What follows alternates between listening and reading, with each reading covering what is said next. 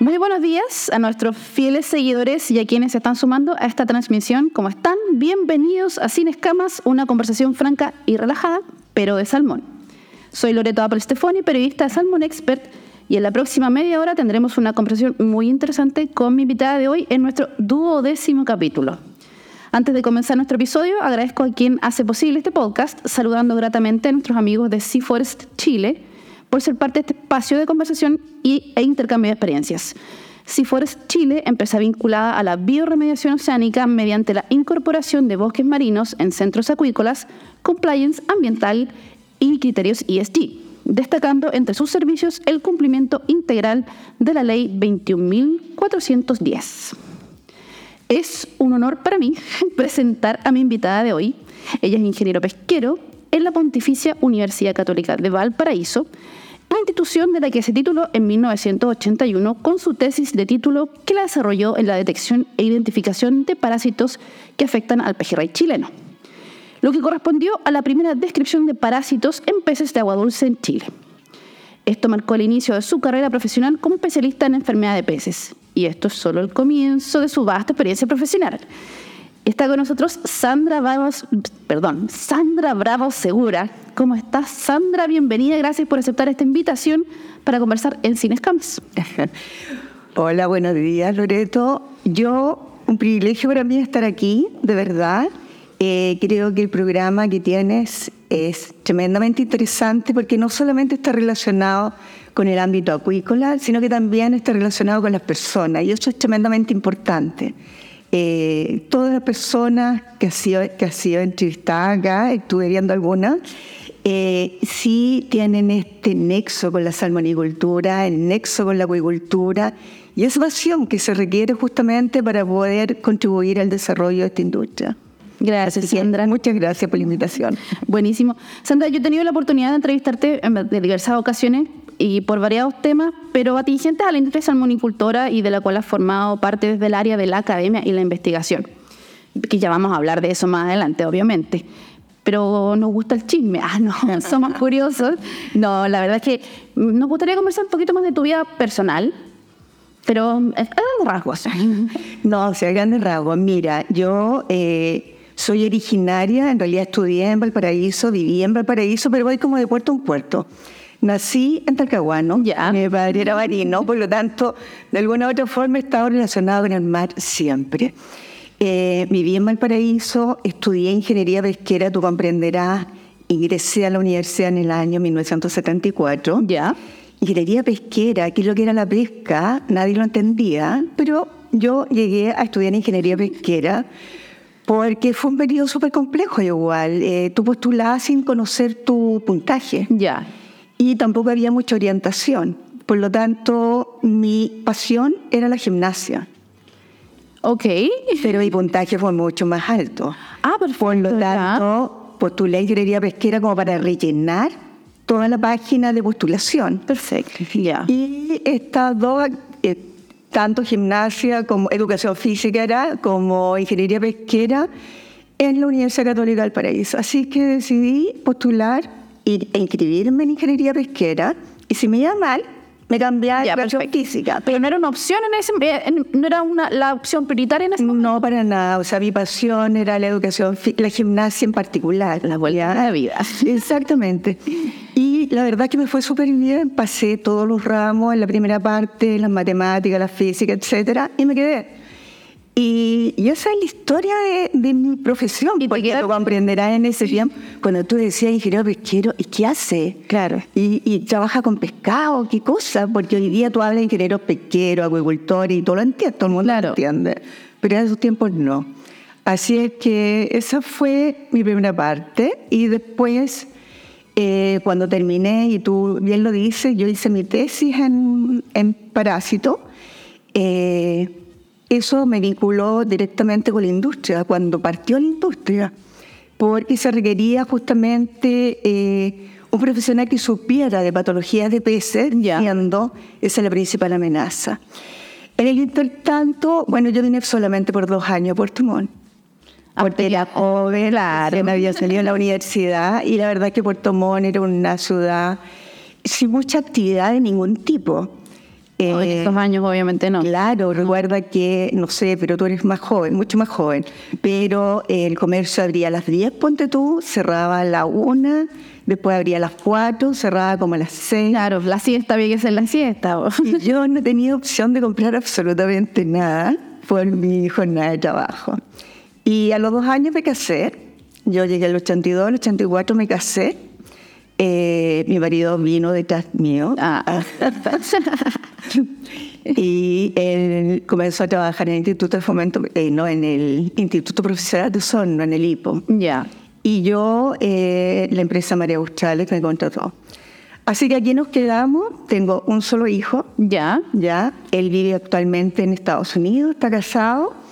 Y estamos con Hugo. Y yo siempre decía, bueno, cuando él se vaya a la universidad, yo me voy a Viña, me vuelvo. Ya. Eh, terminó la universidad, se casó, etcétera, etcétera, y yo sigo acá en Puerto Montt. O sea, ya eres puertomontina, ya. Sí, absolutamente. Llevo más de 40 años. Me encanta, he visto toda la evolución de Puerto Montt, eh, de la zona, de, la región de los lagos en general, pero eso es, es, es el inicio de mi formación profesional, y aquí estoy Talcahuano, Valparaíso, Puerto Montt. Puerto Montt. Y Sandrina, tú, mencionaste que eh, tu experiencia profesional partió en la empresa, la primera empresa salmonicultora que se creó aquí en Chile, que es Mares Australes, que, donde asumiste el cargo de jefe de departamento técnico, un departamento que fue creado para abordar estos desafíos de la nueva actividad que es incipiente en esos años eh, donde el área patológica era como lo, lo, primordial, bueno, y un escenario que hasta el día de hoy se mantiene. el tema patológico de patógenos para la industria siempre es un es algo complejo. y desde esa área, ¿cómo, cómo, cómo has visto tú que la, la, industria en general lo ha abordado? Porque es un tema sensible, es un tema complejo, que más de algún dolor de cabeza ha, ha generado. Mira, la verdad es que siempre es complejo, o sea, basta, eh, este es un tema de sentido común, definitivamente. O sea, cuando tú tienes una alta concentración de animales, en este caso de peces, eh, más encima estamos hablando de los principales problemas patológicos están en el mar, no están en agua dulce hoy día, por, por, el, por las características que tiene la piscicultura. Eh, es súper, súper factible de que hayan problemas patológicos y hay unos problemas patológicos que son más severos que otros. Piensa tú de que yo partí en los inicios de la industria y eh, tuvimos que aprender. O sea, aquí fuimos haciendo, desarrollando y aprendiendo, porque no había un libro, no había un manual de los cortapalos, no había nada. Y además que tampoco existía la tecnología. Piensa tú de que Noruega partió 10 años antes que nosotros, ¿Ya? pero nosotros no teníamos ni computadores, no existían los teléfonos celulares. No, por supuesto. No existían los fax. Y yo vi el nacimiento del fax. Era a través de carta, esa cosa que yo escribía, una carta donde tú a un experto en Estados Unidos preguntándole o contándole la triste historia de que los claro. se enfermaban, que tenían... No, podías mostrarle fotos ni nada, así como... Nada. Como ahora en videollamada, mira, esto, esto está pasando con Yo le hacía dibujitos, qué sé. Y de ahí eh, tenía yo después la respuesta que era una semana después o 15 días después. Ya. Esto era súper lento. Y en 15 días podía pasar mucho. Pero pasaba mucho, mucho. Y además que tú sabías, o sea, tú estabas mandando peces de acuerdo a la bibliografía en salmón cojo, que partimos con salmón cojo, con ovas de oro, con aguafor. Entonces partíamos con eso y era, la bibliografía decía, hay que eh, traspasarlo al mar cuando tienen, ponte tú, 30 gramos. Los pasábamos de 30 gramos pero había todo un tema de que si aclimatación, adaptación, y nadie había hecho eso, porque en Estados Unidos lo que se hacía era liberar juveniles y ranching. Ah, perfecto. Por lo tanto, los peces se iban adaptando solos, pero nosotros entonces fue tremendo. Nos tocó los primeros problemas con el piojo de mar también, hacer tratamiento. Eh, con muy pocas eh, alternativas de tratamiento usábamos Nebugón. Había que hacer los tratamientos de madrugada o en la noche, porque el Nebugón se degrada en presencia de luz. Y de ahí tú tienes N. Después lidiar con la riqueza. Ya. Bueno, ahí le llamamos síndrome riquecial. Porque en realidad veíamos que los peces se morían, veíamos la sintomatología, pero no veíamos el patógeno. Entonces fueron muchos, muchos desafíos. sin mucho conocimiento. Además, nunca nadie había tenido problema con la pisterriquecia. Después que ya identificamos el patógeno, lo vimos, eh, ahí supimos que en Canadá habían tenido una enfermedad parecida, que era la enfermedad de los paréntesis, en 1970. De lo que deducimos de que probablemente esta bacteria fue introducida a Nova desde Canadá. Ya. Pero, pero ahí venía escondida. Claro, pero, pero, claro, porque es intracelular. Pero fueron muchos desafíos de la coloración de los peces. Eh, todo ese tema, es, esa fue la base de la salmonicultura en Chile. Piensa, tú estabas María Australes y estaba Nichiro, la empresa japonesa. Y tampoco teníamos información de lo que ocurría entre las dos. Entonces era como que tú ibas... Eh, siempre trataban, eran todos desafíos, tratando de este pasar y tú no, no tenías otro referente, nada. Así es que hasta que eh, tuvimos una reunión con los japoneses, el Giro, y nos contaron de los problemas que tenían, que eran exactamente los mismos que teníamos nosotros.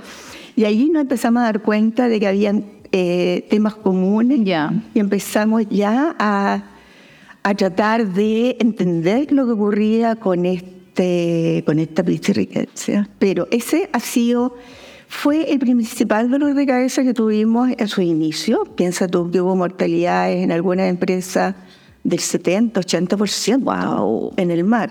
O sea, eso hoy día... O sea, toda la, prácticamente toda la producción. Exacto. Entonces eso fue eh, uno de los principales problemas y es todavía la riqueza, la riqueza, el principal problema que tiene la industria. Sandra, y bueno, la riqueza es una, Caligus es otro. Isa fue, creo que ya, ya, ya, ya pasó, pasó esa época que también fue bastante compleja. Eh, ¿Cómo la viste, la viste tú? Es, que, ¿sabes qué? Mira, Isa ya teníamos antecedentes de lo que había ocurrido en Noruega. ¿Ya? Teníamos antecedentes de lo que había ocurrido en Escocia, donde Escocia entró en pánico y mató absolutamente todos los salmones del Atlántico. Fue una pérdida tremenda. Pero nosotros no aprendimos con respecto a regulaciones ni a prevención.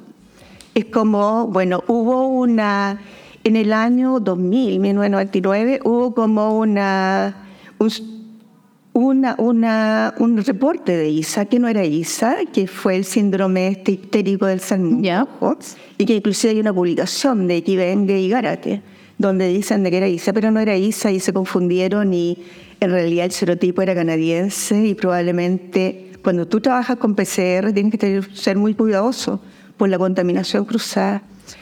Pero ahí se tomaron una serie de acciones, inclusive hubo cuarentena para el ingreso de OA, pero todo se relajó después porque no fue ISA. Pero ya eh, cuando ocurrió el, brote de ISA, eh, como que de nuevo fue como, como que pilló la industria así. Eh, ¿Qué es esto? ¿Qué es esto? ¿Qué hago? ¿Te fijas tú? Pero estaban las regulaciones, estaban todas las medidas que había tomado Noruega, que si tú ves la información es como un libro, hay que hacer esto, lo otro, etc. Eh, pero coincidió también con el, eh, con el Calibur fuera de control. Ah. Y ahí, la tormenta perfecta. Fue la tormenta perfecta, claro. Ya el Calius se había hecho resistente al benzoato de eso está tremendamente documentado. Y eso hizo de que, que los brotes de ISA fueran tan dramáticos, porque en realidad los peces se inmunodeprimen con, el, con la parasitosis de Calius. O sea, estaban muy debilitados. pero absolutamente. O sea, yo tengo fotos que da pena. O sea, los peces tremendamente plagados de Calius, estamos hablando de sobre 500 oh, por pez. Eh, totalmente flaco, entonces tú verás que ahí... Cualquier bichito oportunista. Así es que eso fue, pero para mí Elisa es, es un ortomixovirus, es como el de la misma familia de los que provocan la, el resfrío, la influenza. Claro. Por lo tanto, si tú te desabrigas, si tú no, no, no tienes, no, no, no, tu sistema inmune no está bien, lo más probable es que tengas esta gripe fuerte. En el caso de los peces es igual. Por lo tanto, ahí cuando hablamos de virus, que no hay tratamientos farmacológicos, la única medida es tratar de tener a los peces lo mejor posible. Y ahí viene todo lo que es esta línea hoy día de bienestar animal. Bienestar animal. Tratar de darle a los peces las condiciones eh, más adecuadas para ellos dependiendo de la fisiología, dependiendo de la etapa de desarrollo, etcétera. Que es un poco lo que uno hace con sus hijos, o con cualquier otro animal. Claro, vamos a mantenerlos, mantenerlos abrigados, digamos, que consuman vitaminas, que consuman vegetales, que, tengan, que tengan, digamos, un, buen sistema inmune para que los resfríos no los, igual los van a afectar, pero que no nos afecte tanto. Buenísimo. Sandita, hace 35 años te hiciste cargo del primer laboratorio privado de ictiopatología en Chile, que se llama Salmolab que nació de la necesidad de contar con las instalaciones que permitieran certificar los salmones exportados a los Estados Unidos, país que junto a Canadá exigía que las partidas de salmón estuvieran libres de la enfermedad viral septicemia hemorrágica viral y del parásito, a ver, que, ver si lo digo bien, Mixoglus cerebralis Sí. Perfecto. Bien.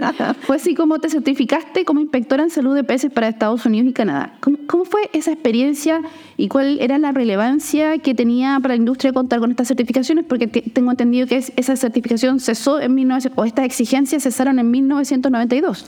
Sí, mira, lo que pasa es que, bueno, Estados Unidos eh, fue líder en todo lo que era el tema patología de peces. De hecho, si uno va a los libros y a los principales histopatólogos, que ese era el término. Los histopatólogos, los más importantes definitivamente eran microbiólogos desde Estados Unidos y una de las universidades más relevantes, la Universidad de Oregon, ya microbiología. Por lo tanto, eh, los salmones, todas las partidas de salmones que se exportaban en Estados Unidos, y Estados Unidos era el principal mercado que tenía Chile y después Japón, pero Estados Unidos exigía que cada partida, cada partida que se portaba fuera certificada libre de estas dos enfermedades. Eh, pero quienes certificaban tenían que ser especialistas certificados por Estados Unidos, autorizados por Estados Unidos.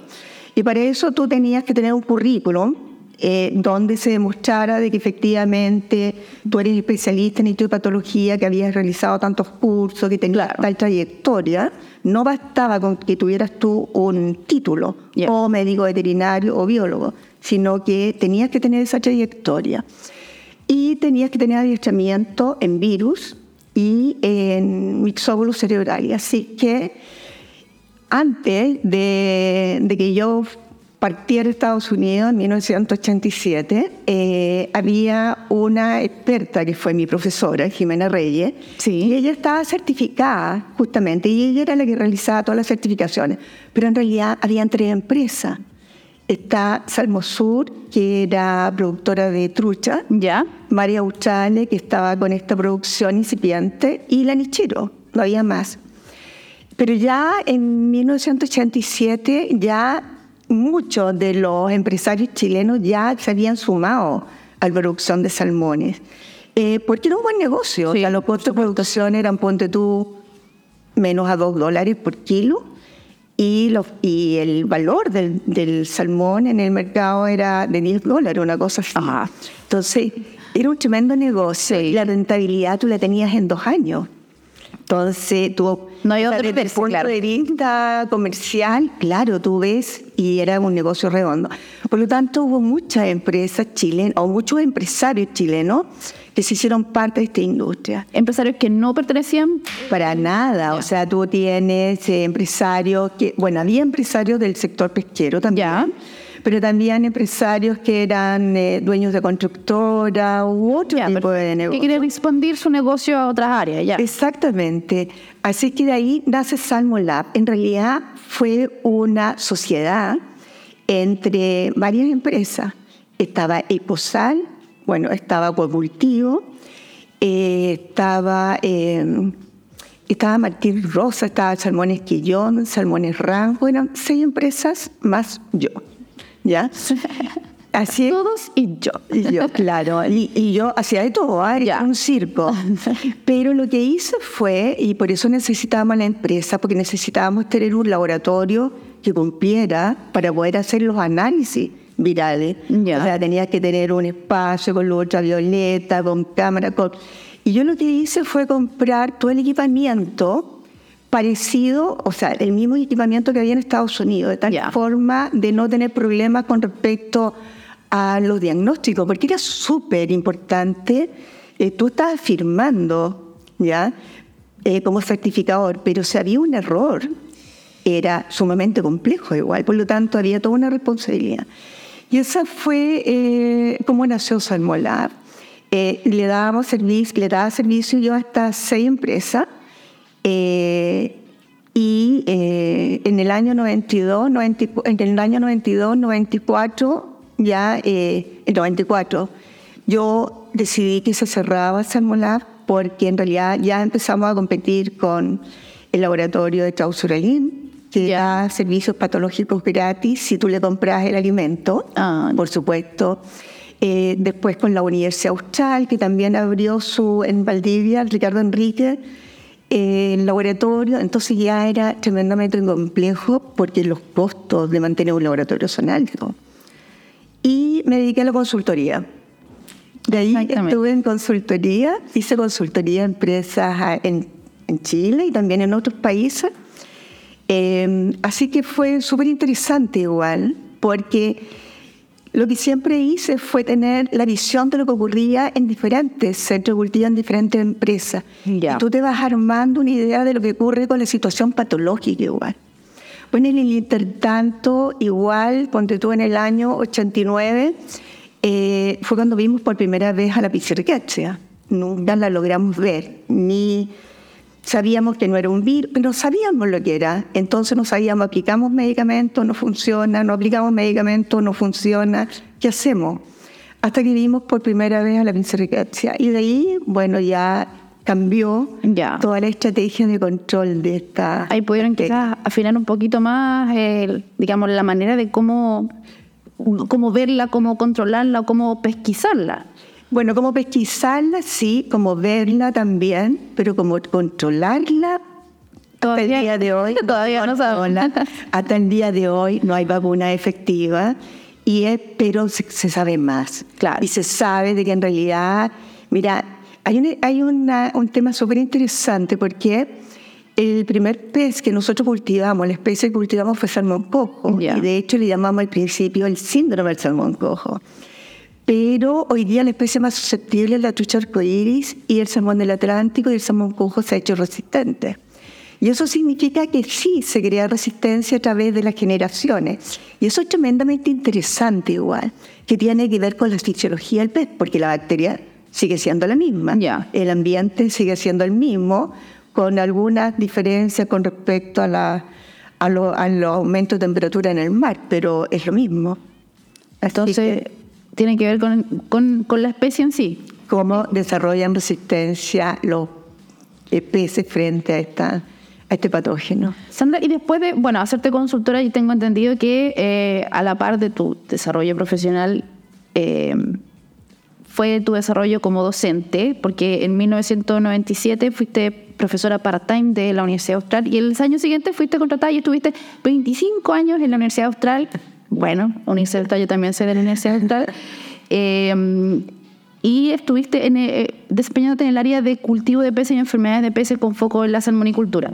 Pero eso no es todo porque además, para que ustedes sepan, Sandra es máster en acuicultura de la Universidad de Bergen, de Noruega, máster en acuicultura y gestión ambiental de la Universidad de Génova, Italia, y doctora en la Escuela de Ciencias Veterinarias de la Universidad de Oslo, Noruega.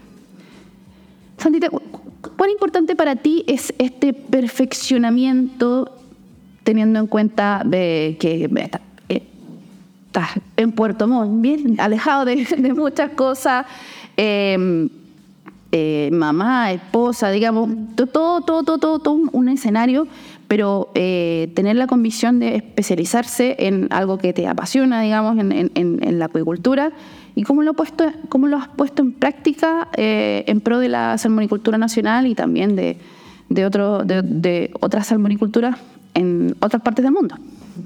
Mira, eh, hay un tema que es súper importante en realidad y que está relacionado con el mundo académico. Eh, las universidades hoy día están contratando solamente doctores.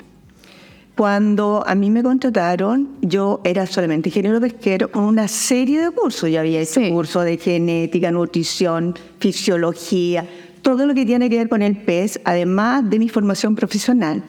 Porque necesito saber todo eso para poder entender el pez. No son solamente los patógenos y el pez. Pero cuando ingresé a la universidad, la única forma de ascender en el claro en la cuánto se llama en la carrera académica es con eh, estos cursos de posgrado.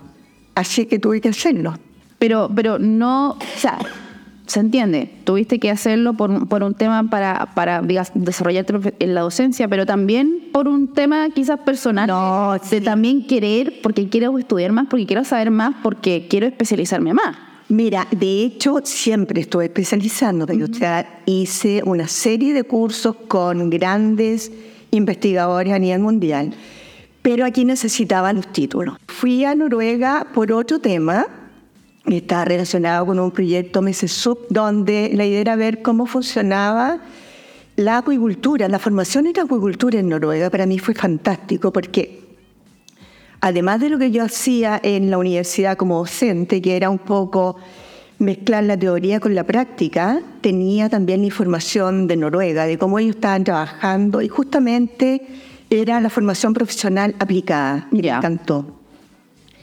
Eh, quise hacer el máster allá, el, hacer el magíster allá y me dijeron, bueno, entregué mi currículum, entregué también eh, la tesis y una serie de documentos y me dijeron de que en realidad yo tenía un nivel mucho más alto que la exigencia para magíster. Por lo tanto, lo que hicieron ahí me homologaron. Ah, perfecto. Me entregaron, no hice un curso, sino que me homologaron y me entregaron el título de máster en acuicultura de la Universidad de Bergen.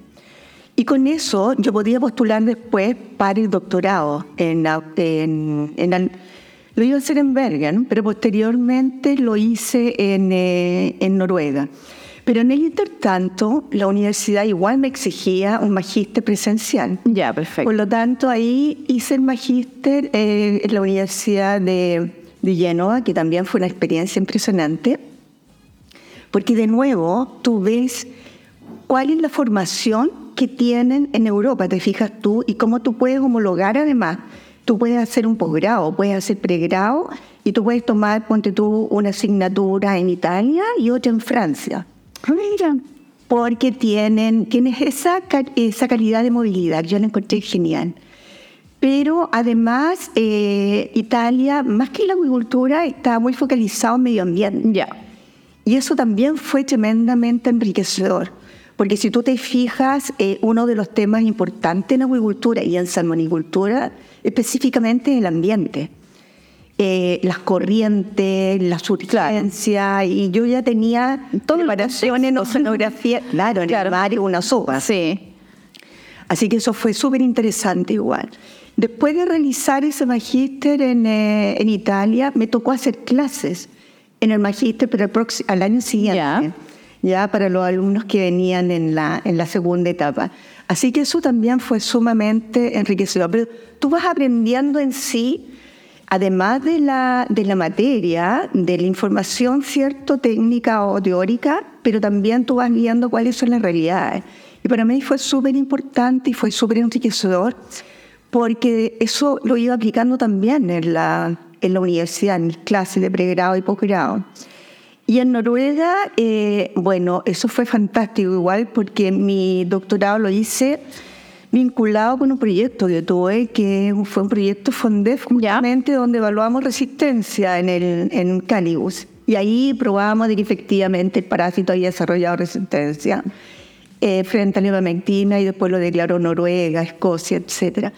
Y ahí lo que más me impactó de nuevo en Noruega eh, fue de que la educación, de nuevo, es tremendamente dirigida hacia eh, que los profesionales puedan incrementar productividad, que puedan resolver problemas. Es, es tremendamente aplicado y eso para mí tenía mucho valor porque yo eh, cuando ingresé a la universidad, independientemente que yo empecé a hacer clase una vez que llegué a Puerto Montt, eh, yo venía del mundo eh, privado, de la parte de la parte terreno. Ya. Ya, y ya, imagínate, la primera empresa salmonera fueron errores, fueron aciertos, pero toda la trayectoria, o sea, una vez que tú te caes, no te vuelves a caer el mismo lugar.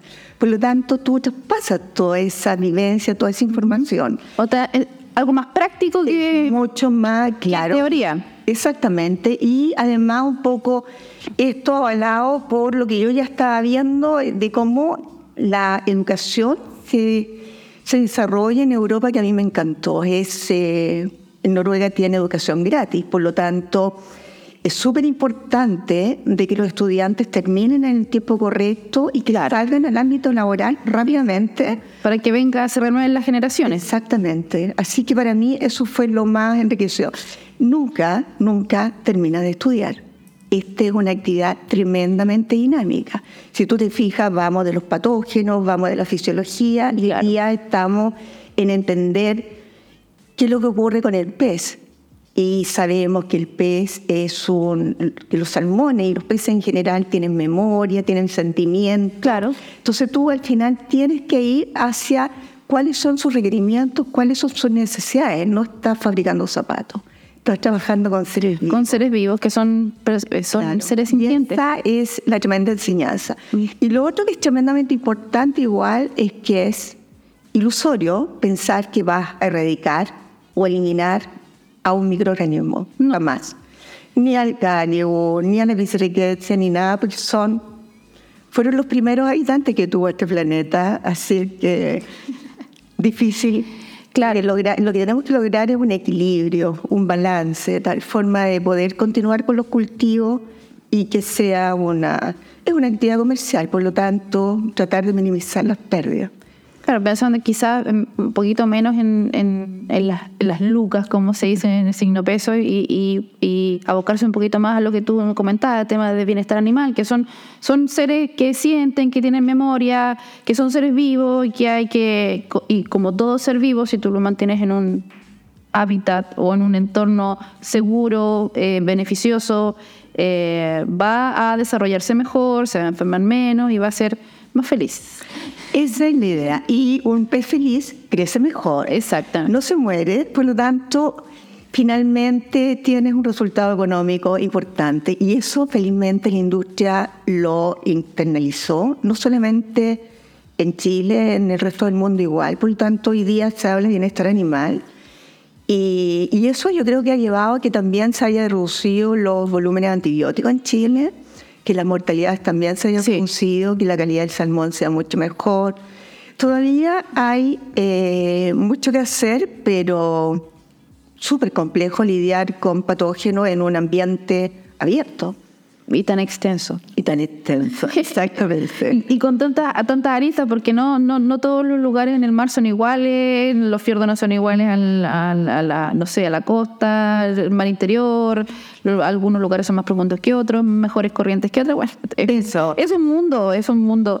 Sandrita, bueno, además de tus actividades académicas de docencia, la formación de capital humano de pregrado y posgrado, porque estuviste, eh, eh, eh, digamos, siendo académica de la, de la carrera de Ingeniería en Acuicultura de la Universidad Austral, también has hecho una serie de publicaciones científicas y has participado de varios proyectos de investigación. Y también has sido representante en el sector público de la Universidad Austral y has sido miembro de comités y consejos relacionados con la pesca y la agricultura a nivel nacional y regional, por supuesto. Tú, ¿cómo ves la, la sinergia que hay entre la industria y el sector público a propósito de toda la historia que ha tenido la, la salmonicultura en estos 35 y más años y también tomando en cuenta los recientes eventos que han habido en temas normativos, legislativos, que, que han sido un poco complejos, hay ahí dimes y diretes, hay, hay tira y afloja. ¿Cómo lo ves tú? ¿Cómo, cómo lo percibes tú también por, que es de otro, desde otro punto de vista, desde el punto de vista académico, de investigación, pero que has participado de muchas cosas que el, sector público ha generado o ha, o ha estado con la salmonicultura. Sí, mira, este es un tema complejo porque la acuicultura, la salmonicultura es una actividad económica. Y hoy día, eh, piensa tú, yo partí con la industria, nadie sospechaba de que podía ser una de las actividades económicas más importantes para el país. Claro. O sea, es definitivamente la más importante para la zona suraustral, pero hoy día es una de las actividades económicas más relevantes para el país. Eh, eso hay que tenerlo en consideración. La, la salmonicultura no va a desaparecer porque si desaparece, eh, piensa tú, se caen estas tres regiones, ya lo vimos con el virus ICE en el año 2007, ya fue una pincelada. ¿Ya? Pero lo que sí también ha ocurrido es que han, se han mejorado las regulaciones y las normativas. Y las normativas, eh, ¿cuál es la función que tienen las normativas? Eh, es justamente eh, hacer de que esta industria prospere, que permanezca en el tiempo, sin tener problemas de índole, ponte tú. Bueno, los más importantes son los sanitarios, definitivamente pero también, por otro lado, sabemos de que esta industria depende mucho de las condiciones ambientales. O sea, si el ambiente se deteriora, los salmones no van a, no van a eh, prosperar, ¿ya? No, no, no vamos a tener la productividad que hay hoy día. Por lo tanto, quien tiene que estar más preocupado a hacer bien las cosas es la industria, es la propia industria, porque si el ambiente se deteriora, eh, no vamos a poder o no van a poder producir la cantidad de salmones que se producen hoy día. Por lo tanto, hay que lograr un equilibrio. ¿Cuál es el equilibrio? Y ahí va a estar relacionado con las condiciones ambientales, con los niveles de producción que se puedan tener. Piensa tú de que en Chile se produce un millón de toneladas, aprox, un millón de toneladas en dos regiones principalmente, porque en la región de Magallanes la producción es bastante pequeña. Claro. Noruega produce actualmente un millón y medio de toneladas a lo largo de todo el país. ¿Te fijas? Sí. O sea, ellos podrían producir cinco veces más. Pero aquí hay un tema que tiene que ver con mercado, hay un tema que tiene que ver con ambiente, con las enfermedades que tampoco, también son un gran problema para Noruega. Son las capacidades desde el punto de vista territorio, no desde el punto de vista calidad. Y en el caso de Chile es un millón de toneladas en dos regiones, es alto. Yo, yo nunca pensé de que realmente se iba a superar el millón de toneladas. Por supuesto, acompañado de jalos más grandes, mayor conocimiento, mayor profesionalismo también. Mejores tecnologías, todo. Te fijas tú, pero eh, sigue siendo bastante eh, sensible el tema. Ahora, eh, ¿Qué hacer? Eh, eh, son temas también de tipo, muchos temas son también de tipo político, eh, no sé. Es complejo, yo creo que aquí hay que hacer un análisis desde el punto de vista técnico, científico, económico, ¿cierto? Y ver, qué sé yo, cuál debiera ser el futuro y el rumbo de la industria. Se queda en el millón de toneladas, se expande eh, también estamos conscientes de que hay un efecto ambiental, efectivamente. O sea, tenemos los peces consumen alimentos y defecan. Toda la actividad tiene. Ahora, hay una gracia igual para Chile de que tenemos corrientes de marea, tenemos temperaturas bajas, tenemos la corriente de Humboldt, eh, hay una producción de chorito inmensa también que va limpiando la columna de agua. Te fijas tú, eh, eso también hace de que las aguas se oxigenen. Hay periodos más críticos. Eh, yo creo que los productores y la industria y la academia también han aprendido de que eh, el mar no es parejo, que hay estacionalidad, que hay surgencia, que en otoño y en primavera son los periodos más críticos para bloom de alga, que esto se incrementa con, la, con el incremento de la producción de salmones, pero esos bloom de algas son históricos desde antes de la producción de salmones, por lo tanto, lo que uno tiene que aprender y a conocer el ambiente eh, conocer, ¿cierto? saber cómo reaccionan los peces frente a ciertas condiciones. Y lo otro, eh, bueno, esto de los parques nacionales es lo más complejo que está enfrentando la industria hoy día. Y ahí yo creo que eh, hay un tema que tiene que ver con conversaciones, cómo se llegan a acuerdos Claro. Porque la industria es importante para el país. Hay que poner, todas las cartas sobre la mesa, como decías tú, eh, tema de investigación, de ciencia, de que la academia también se involucre para que eh, los entes reguladores, quienes hacen legislaciones, también tengan argumentos, porque yo he escuchado mucha gente o muchos quizás eh, personas que están dentro de la industria se, quejan de que las últimas legislaciones se han hecho que, con poca información casi como más, como puede decirse con un sentir más ideológico que eh, argumentativo, con, conocimiento de causa, como se dice. Sí, mira, a mí me ha tocado trabajar también, no trabajar, en realidad eh, compartir con ONGs, ¿ya? Eh, yo las respeto mucho porque en realidad para mí son como el pepe grillo en la industria. ya van detectando cosas y, la industria tiene que esforzarse por hacerlo mejor. Para mí son el pepe grillo en la industria. Pero lo que sí es que me doy cuenta de que eh, le falta mucha información. Tienen esa pasión también. que es entendible. Eh, claro, pero le falta información, le, le falta documentarse. Hay mucha información en Chile, se ha generado mucha información en Chile y hay que tratar de compatibilizar, porque los profesionales que están en la ONG también, esa es parte de su carrera profesional. Entonces, si no existiera la salmonicultura, eh, bueno, de hecho no tendríamos estas revistas, ¿cierto? Exactamente. también, o sea, la salmonicultura finalmente nos permite a todos participar, o sea, no es solamente producir salmones, sino que hay una serie de otros profesionales adosados. ¿ah? Y eso es la gracia que tiene esto, y es, y es lo que ha permitido de que Puerto Mono, la región de los lagos, y yéndose a ICEN, eh, tengan una diversidad de profesionales que finalmente aportan al país y aportan a la región. Y yo creo que eso ha sido invaluable igual, o sea, yo he visto toda la trayectoria, toda la evolución que ha tenido en la, zona suraustral. Claro, como dices tú, no es solamente eh, centrarse en, producir un pez, sino que todo lo que está anexo, como, como nosotros que eh, informamos en relación a la, a la, industria del salmón. Sandrita, eh, como dije al comienzo, fue un honor para mí entrevistarte en este, en, digamos, en, en, un concepto o en un contexto un poquito más relajado, más personal, de tú a tú, para que me contaras tu historia y tu experiencia. Agradezco enormemente que hayas aceptado ser la entrevistada en este episodio de Sin Escamas, que es un programa que nos tiene muy contentos como medio de comunicación porque nos ha ido muy bien y sabemos que eh, tenemos eh, fieles oyentes y seguidores. Oye, para mí un placer, un privilegio, de verdad. Eh, este es un programa muy entretenido. te felicito. Gracias. Es tremendamente ameno. No, encantada y la verdad es que espero que esto siga para adelante. Sí, ya estamos pensando en una segunda temporada.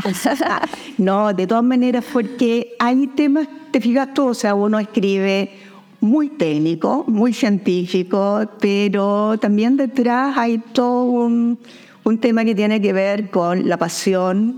Y yo, a mí me encanta lo que hago, lo he disfrutado y ese y, la otra formación de profesionales, igual transmitirles a ellos. Claro. Esta, esta pasión por la salmonicultura, por la acuicultura, por el mar. Mira que en, unos inicios no sabías que tenías esa pasión por el mar. No, pero, pero los peces siempre estaban a mi lado, así que eso. Muchas gracias por la invitación. Gracias a ti, Sandra.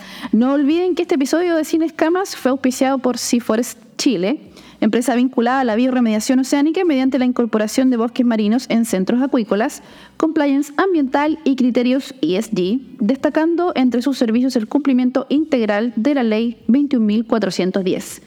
Gracias por la sintonía a través de nuestros canales de Spotify, Apple Podcast y YouTube. No olviden seguirnos en nuestras redes sociales y desde ya los invito a agendar el siguiente capítulo de Sin Escamas, una conversación franca y relajada, pero de salmón. Hasta la próxima.